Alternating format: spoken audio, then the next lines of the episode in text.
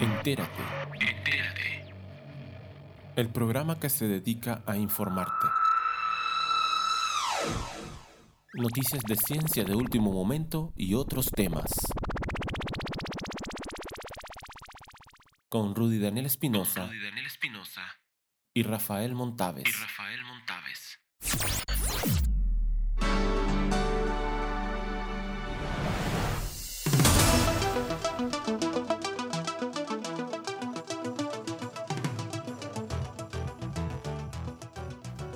Hoy nos enteramos de que ninguno de los miembros del G20 está en camino de cumplir con sus obligaciones climáticas de París.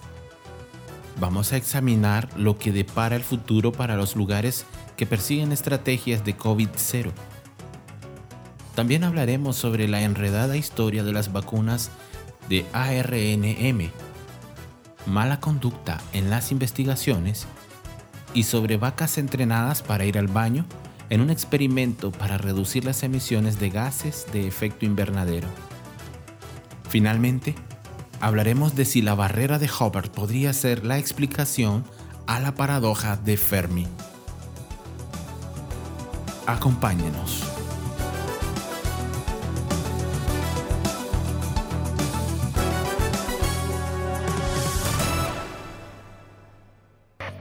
Entérate.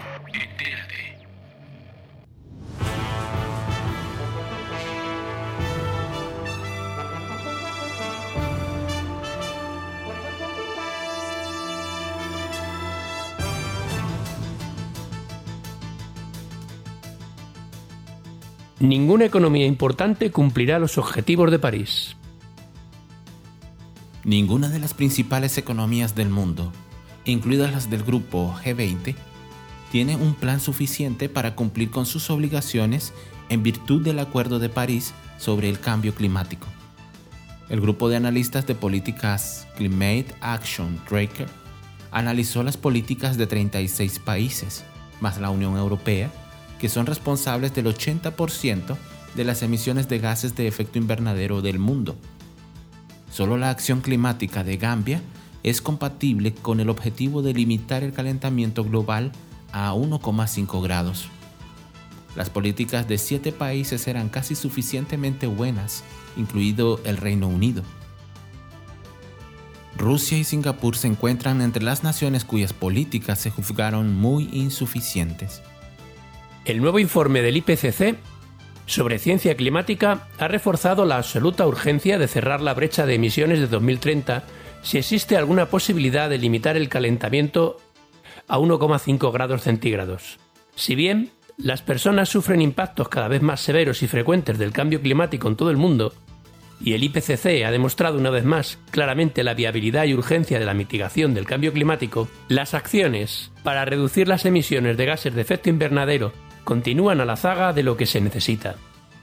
En prácticamente todos los países y sectores, la financiación climática internacional para apoyar la acción en los países en desarrollo se está quedando corta. Incluso los países con objetivos sólidos en su mayoría no están en camino de cumplirlos, mientras que otros no han logrado presentar compromisos más sólidos para 2030.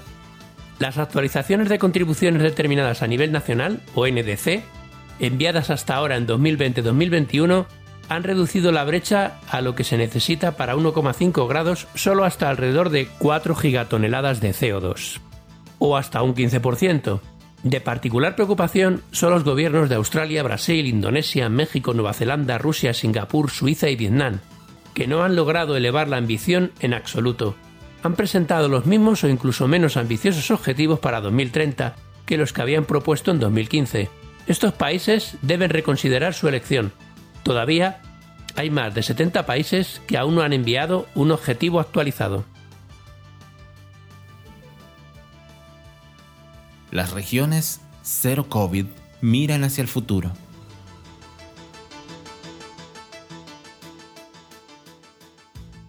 Partes del mundo que se han apegado a las estrategias de eliminación del COVID-19 como China, Taiwán, Nueva Zelanda y Australia están considerando cómo podrían vivir con el virus a largo plazo. Australia anunció el 6 de agosto que abandonará la estrategia de eliminación una vez que la mayoría de su población esté vacunada. Nueva Zelanda se mantiene fiel a su enfoque estricto. Estos lugares están lidiando con cómo la vacunación cambiará la ecuación y cómo equilibrar el deseo de una mayor apertura con un aumento esperado de enfermedades graves y muertes. Algunos de los países que han tenido más éxito en mantener a raya el COVID-19 ahora están buscando formas de reducir con cautela las barreras que los protegen y al mismo tiempo minimizar el riesgo de que la enfermedad se convierta en endémica. China, Australia, Nueva Zelanda, Singapur y Taiwán cerraron sus fronteras el año pasado y obligaron a las pocas personas autorizadas a entrar en estrictas cuarentenas. Internamente, sofocaron los brotes temprano, utilizando cierres y otras restricciones. Como resultado, los residentes podrían vivir estilos de vida casi normales la mayor parte del tiempo. A los países con esta estrategia de COVID-0, como se les ha denominado, los científicos prefieren el término eliminación. En general les ha ido mejor que los países que optan por la mitigación.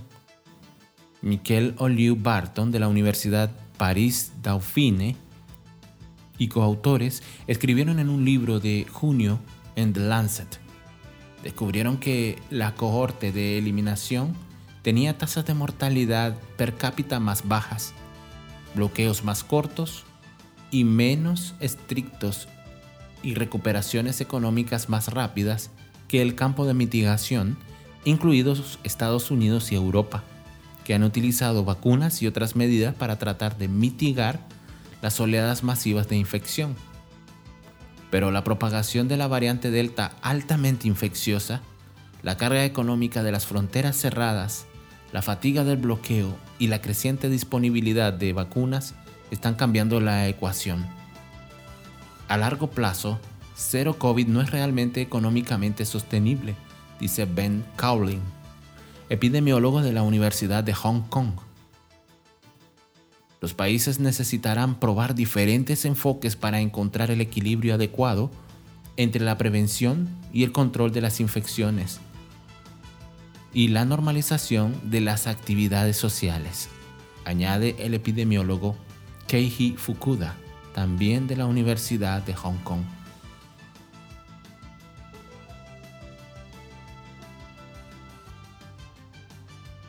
La embrollada historia de las vacunas de ARN mensajero.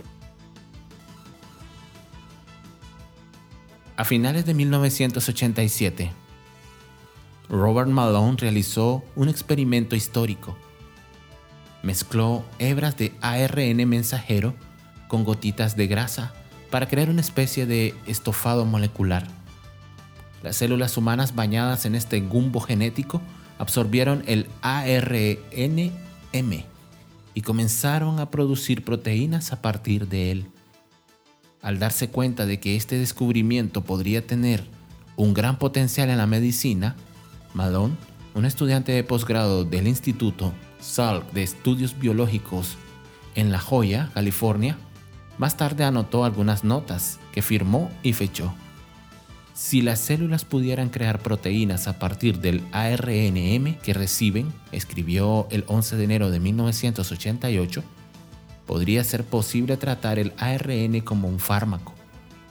Otro miembro del laboratorio de Salk también firmó las notas para la posteridad. Más tarde ese año, los experimentos de Malone mostraron que los embriones de la rana absorbieron dicho ARNM. Era la primera vez que alguien usaba gotas de grasa para facilitar el paso del ARNM a un organismo vivo. Esos experimentos fueron un trampolín hacia dos de las vacunas más importantes y rentables de la historia. Las vacunas COVID-19 basadas en ARNM administradas a cientos de millones de personas en todo el mundo. Se espera que las ventas globales de estos superen los 50 mil millones de dólares estadounidenses solo en 2021. Pero el camino hacia el éxito no fue directo. Durante muchos años después de los experimentos de Malone, que se habían basado en el trabajo de otros investigadores, el ARNM se consideró demasiado inestable y costoso para usarse como medicamento o vacuna. Docenas de laboratorios académicos y empresas trabajaron en la idea, luchando por encontrar la fórmula correcta de grasas y ácidos nucleicos.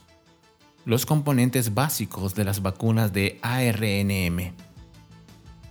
Los pinchazos de ARNM de hoy tienen innovaciones que se inventaron años después del tiempo de Malone en el laboratorio, incluido el ARN modificado químicamente y diferentes tipos de burbujas de grasa para transportarlos a las células.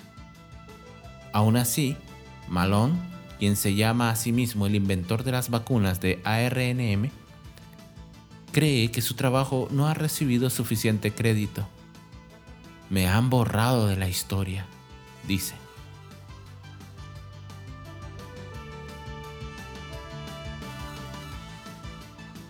El gobierno sueco, cansado de los escándalos, se hace cargo de las inspecciones de fraude en la investigación.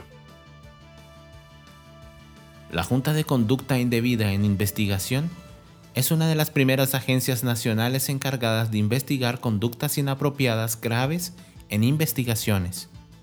La forma en que los institutos de investigación suecos manejan las acusaciones de mala conducta en la investigación, gracias en parte al caso del cirujano de tráquea Paolo Machariani. Machariani había sido acusado de mala conducta en relación con los ensayos de un método experimental de trasplante de tráquea, en el que algunos pacientes murieron. En tres ocasiones, en 2015, el prestigioso instituto Karolinska de Estocolmo lo absolvió, pero investigaciones independientes encargadas por Karolinska más tarde descubrieron que había cometido una mala conducta. Una comisión independiente de 2016 concluyó que los procedimientos del instituto eran defectuosos. Los científicos han inundado con casos la nueva Agencia Nacional Sueca de Investigación de Mala Conducta en la investigación y no hay señales de que disminuyan las referencias. Los investigadores llevaron 46 casos a la organización llamada Junta Nacional para la Evaluación de la Conducta Indebida en la Investigación, NPOF, por sus siglas, y con sede en Uppsala en su primer año, según un informe que detalla sus actividades en 2020. Este número de casos fue tres veces mayor de lo que esperaban los funcionarios.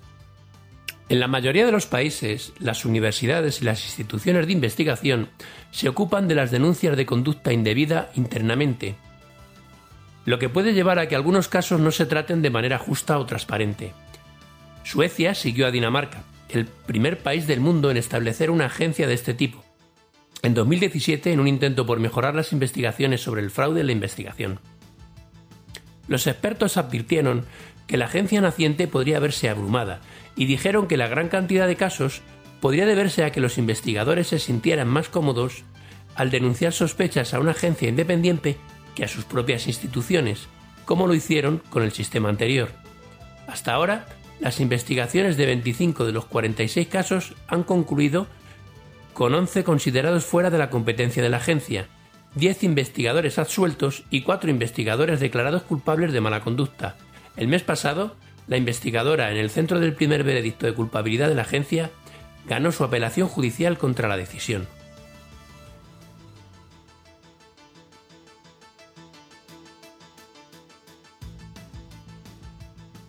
Vacas entrenadas para el albaño, en un experimento para reducir las emisiones de gases de efecto invernadero.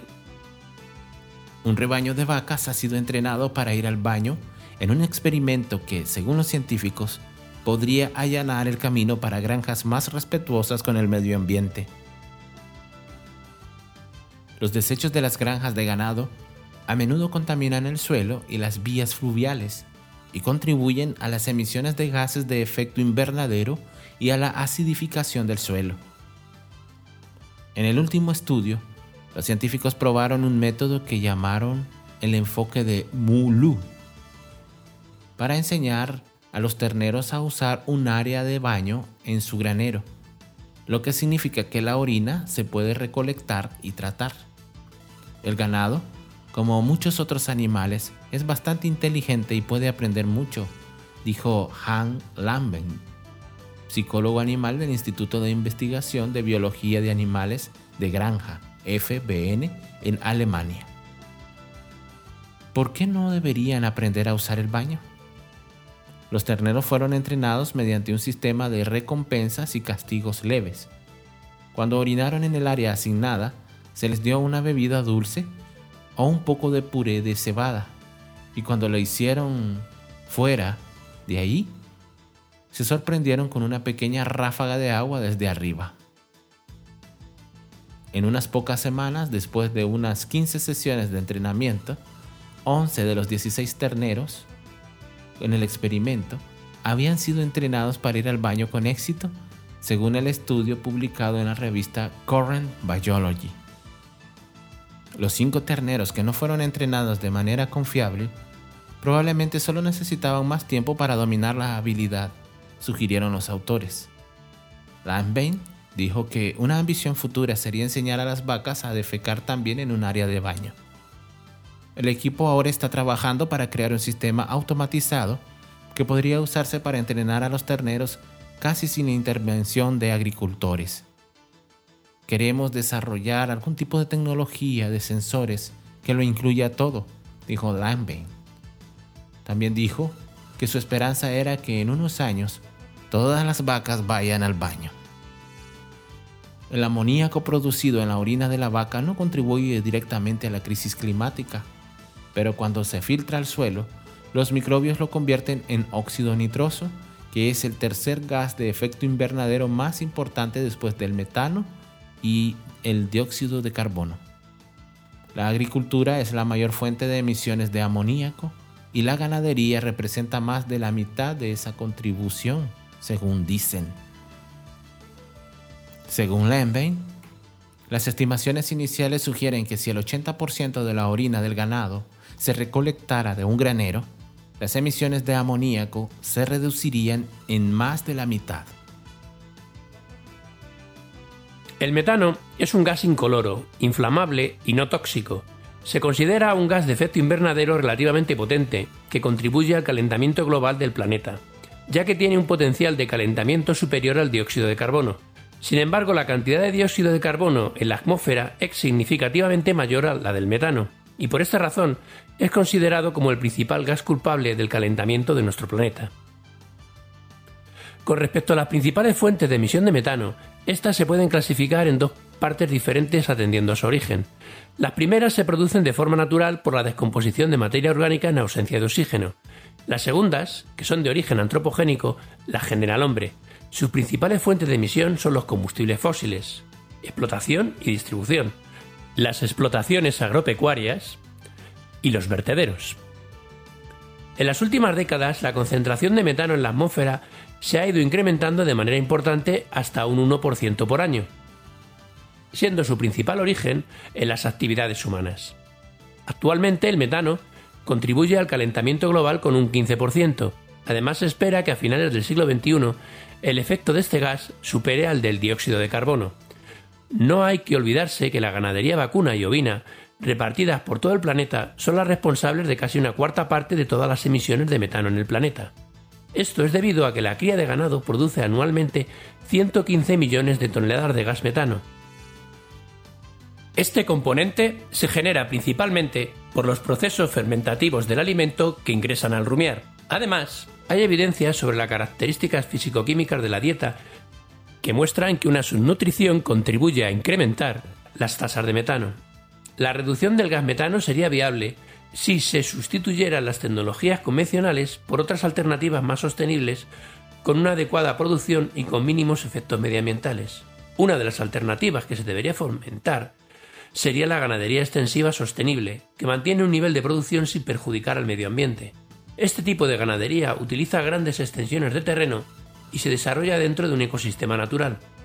Además, se pueden beneficiar de las siguientes ventajas si se opta por este tipo de ganadería, como por ejemplo el escaso aporte de energía que se requiere y el mantenimiento del ecosistema, puesto que contribuye en su conservación tanto en biodiversidad como en la cubierta vegetal. No obstante, los ciudadanos también pueden contribuir al efecto del gas metano de manera positiva, hay que optar por el consumo de carne orgánica procedente de la ganadería extensiva y no menos importante, hay que reducir el consumo excesivo de carne. Optar por comer carne dos o tres veces a la semana en lugar de todos los días, optar por una dieta que proporcione menos proteína y grasa animal, además de ser beneficioso para el cuerpo, es menos perjudicial para el medio ambiente, al reducirse las emisiones de metano procedente de la fermentación ruminal.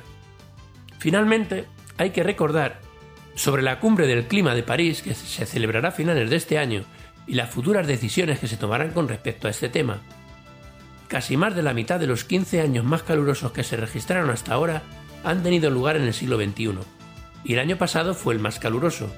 Por desgracia, según el panel intergubernamental del cambio climático, IPCC, las emisiones de gases de efecto invernadero siguen incrementándose y alcanzan niveles desconocidos desde hace al menos 800.000 años.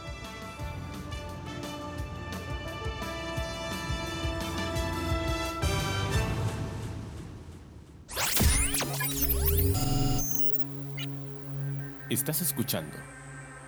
Entérate.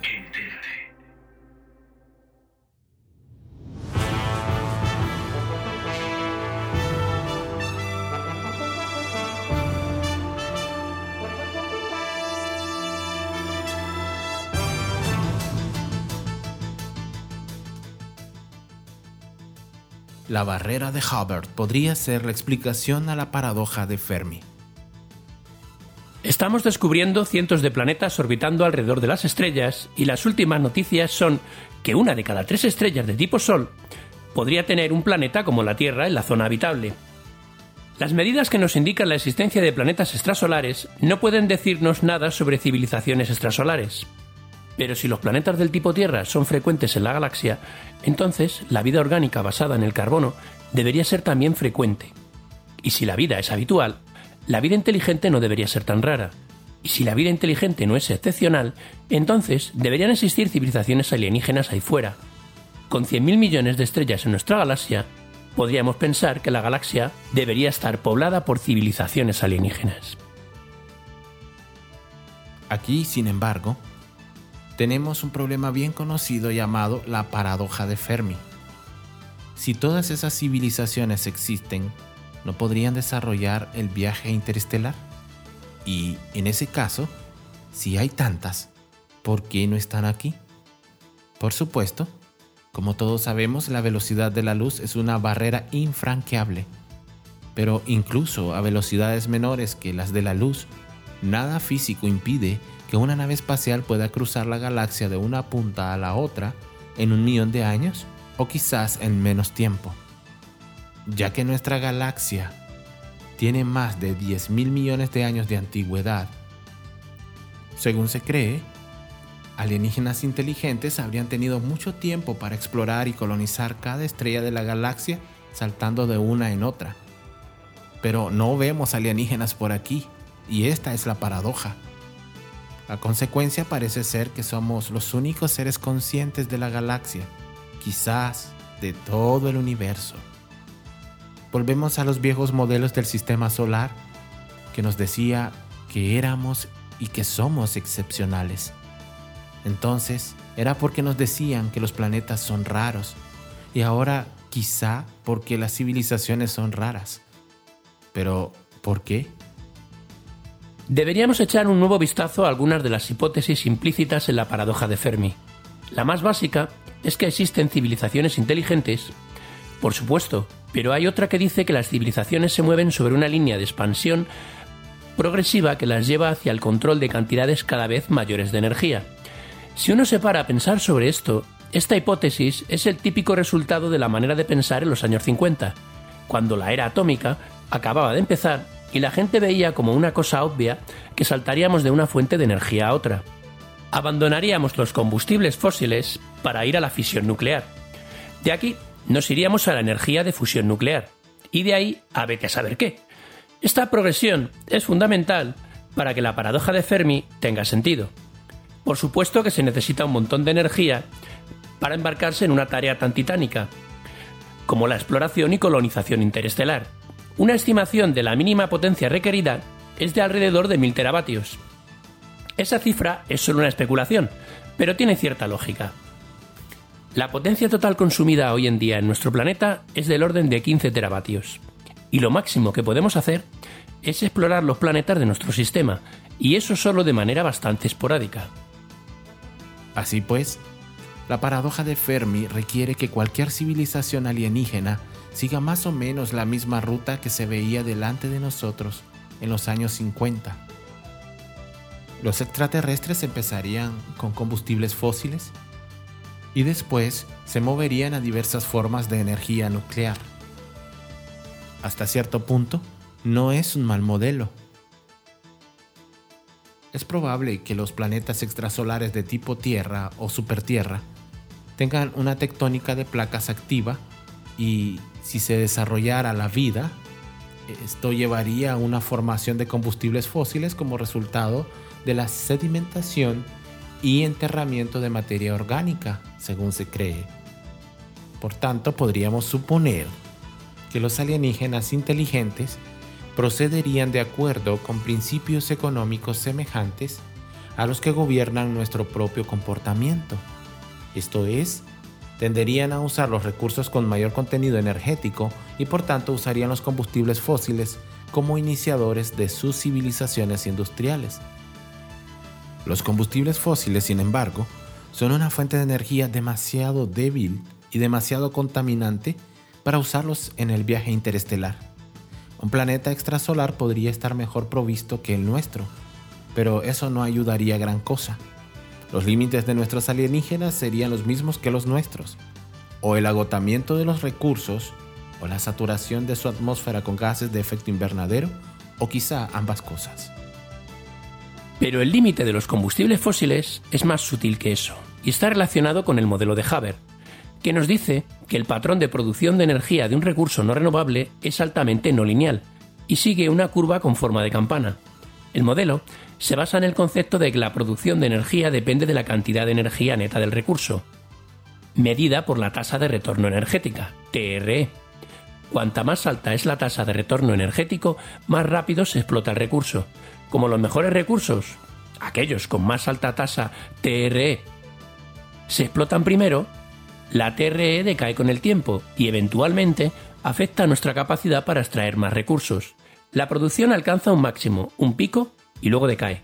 El resultado es la típica curva en forma de campana de Haber. Si, adicionalmente, el recurso explotado produce una contaminación significativa, el declive será habitualmente más rápido que el crecimiento, por lo que la curva será asimétrica y más abrupta por la derecha. Esto es lo que el profesor Bardi ha denominado el efecto Seneca. Podréis encontrar el enlace al blog del profesor en nuestra página. Seneca escribió, Sería un consuelo para la debilidad de nuestro ser y nuestras obras si todas las cosas se perdieran lentamente, pero los aumentos son de crecimiento lento y en cambio el camino a la ruina es rápido. Lucius Seneca, Cartas a Lucilio, número 91. Tim O'Reilly fue probablemente el primero en hacer notar en 2008 que la curva de Hubbard podría tener importancia para explicar la paradoja de Fermi. Debido a la no linealidad de la curva, independientemente de los recursos empleados, una civilización literalmente explotaría y después se hundiría, siendo capaz de mantener el más alto nivel de producción energética solo durante un corto periodo de tiempo. Este fenómeno al que podríamos llamar la barrera de Hubbard podría ser muy general y hacer que las civilizaciones industriales de la galaxia sean de vida muy corta. El declive asociado con el agotamiento de los recursos y con la contaminación podría llevar rápidamente a una civilización a la edad de piedra, desde la cual no sería capaz nunca más de una tecnología sofisticada. Eso es una barrera especialmente difícil de remontar si se produce un comportamiento tipo Séneca, que quizá podríamos denominar la barrera de Séneca. En cualquier caso, este efecto limita fuertemente el tiempo de vida de una civilización. Fíjense cómo de diferente es este modelo de la visión que se tenía en los años 50. En los años 50 creíamos en la expansión continua de la producción de energía y saltar de una fuente a otra se veía como un proceso suave.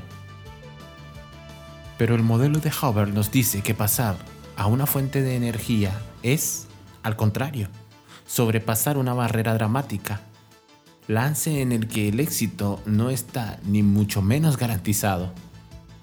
Puede perfectamente que nosotros ya hayamos fracasado en nuestro intento de saltar al siguiente nivel, visto como la fisión nuclear.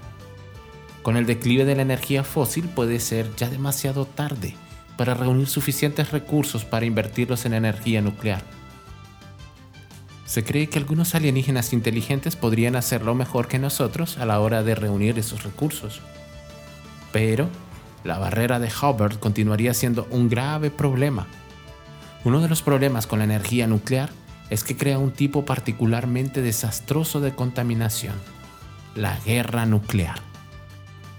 La posibilidad de que las civilizaciones alienígenas se destruyan habitualmente a sí mismas cuando entran en la era nuclear, en la era atómica, es algo que Isaac Asimov propuso en su cuento de 1957, The Gentle Vultures.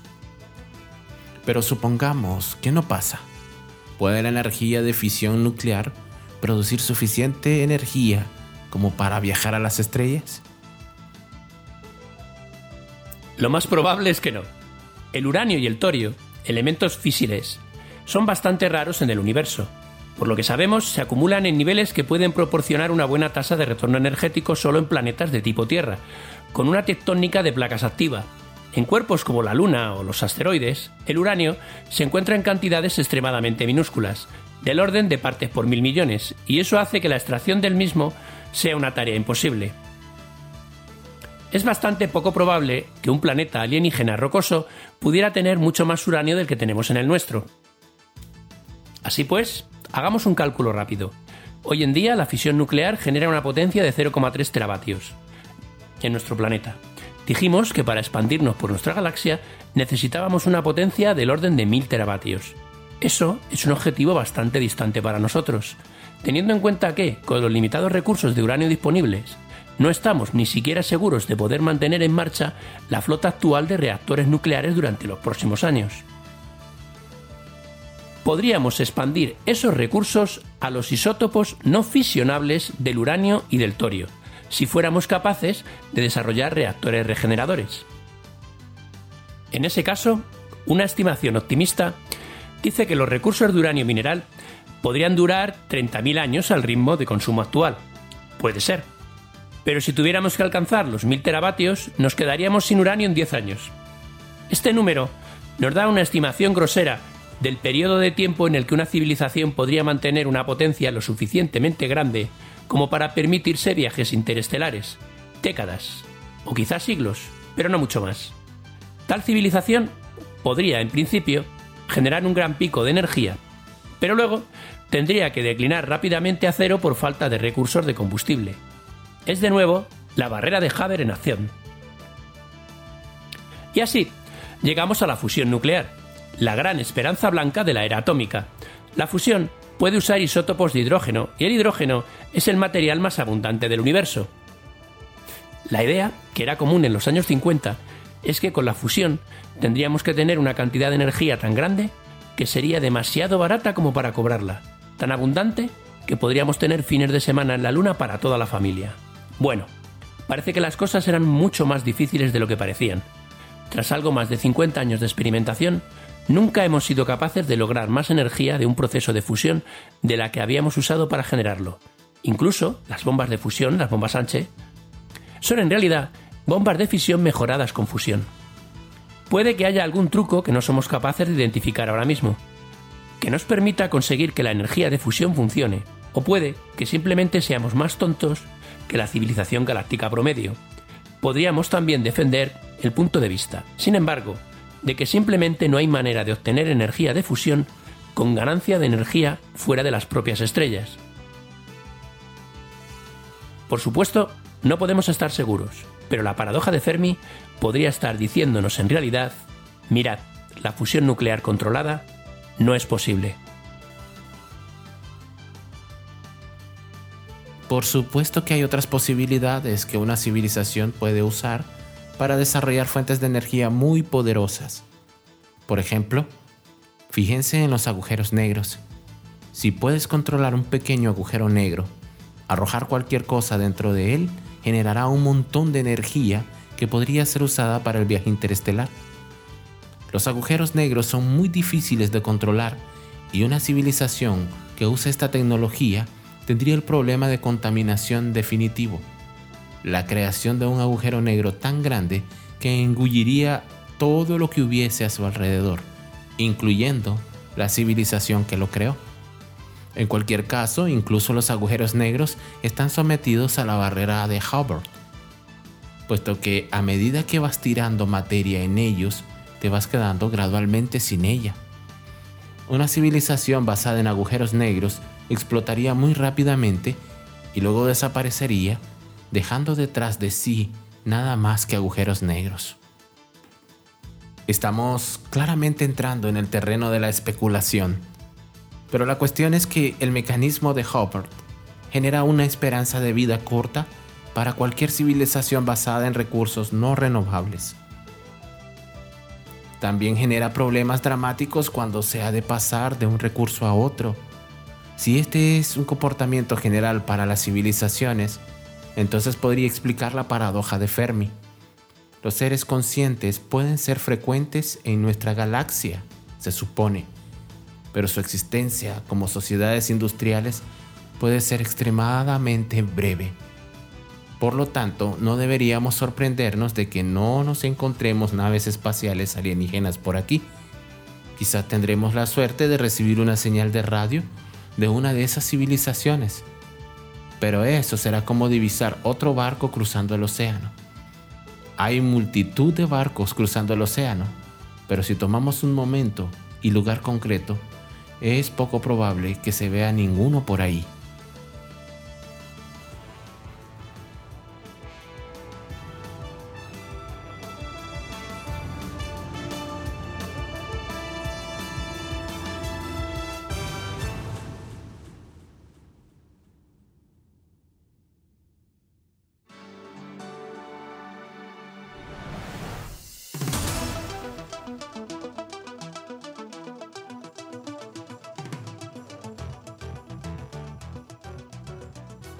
Números te das cuenta de la cruda realidad. Y la cruda realidad es que esto va mal. Y si además eh, seguimos con, el, eh, con las políticas que estamos llevando en la actualidad y solo las pintamos de verde, pues al final vamos abocados al, al colapso tarde o temprano. Entonces todos estos mensajes no gustan a, la clase política, porque al fin y al cabo lo que haces es eh, dar unos mensajes, pues, ¿por qué no decirlo? Un poco apocalípticos y esa, y esa, esa imagen no se quiere dar. Entonces yo creo que el problema va por ahí, ¿no? Es decir, el problema está en que no hay ética en, en la educación. O sea, nosotros, yo que estoy en una carrera, eh, soy profesora de carreras de ingeniería, mi asignatura es, es una optativa, es decir, es realmente es algo poco común y no llega a todo el mundo. La ética en la ingeniería, pero en la economía, desde luego, en todo, tiene que ser una asignatura central y obligatoria. Me parece muy interesante lo que estás diciendo. Y esto no, no es así. Con lo cual, pues bueno, eh, en mi carrera se crean ingenieros mercenarios, en el sentido de que no están teniendo en cuenta el, pues, eh, todas las repercusiones ambientales y sociales que puede llegar a tener un determinado invento o descubrimiento parte de la entrevista que Rafael Montaves hizo a Alicia Valero. Alicia Valero es profesora de máquinas y motores térmicos de la Universidad de Zaragoza y directora del Grupo Ecología Industrial en el Instituto CIRCE, autora de más de 100 publicaciones relacionadas con la degradación exergética de los recursos minerales del planeta. Si desea escuchar toda la entrevista, puede encontrarnos en ecoleganes.org en la pestaña Programas de radio Compartiendo Infierno. También puede buscarnos en iVoox o iBox.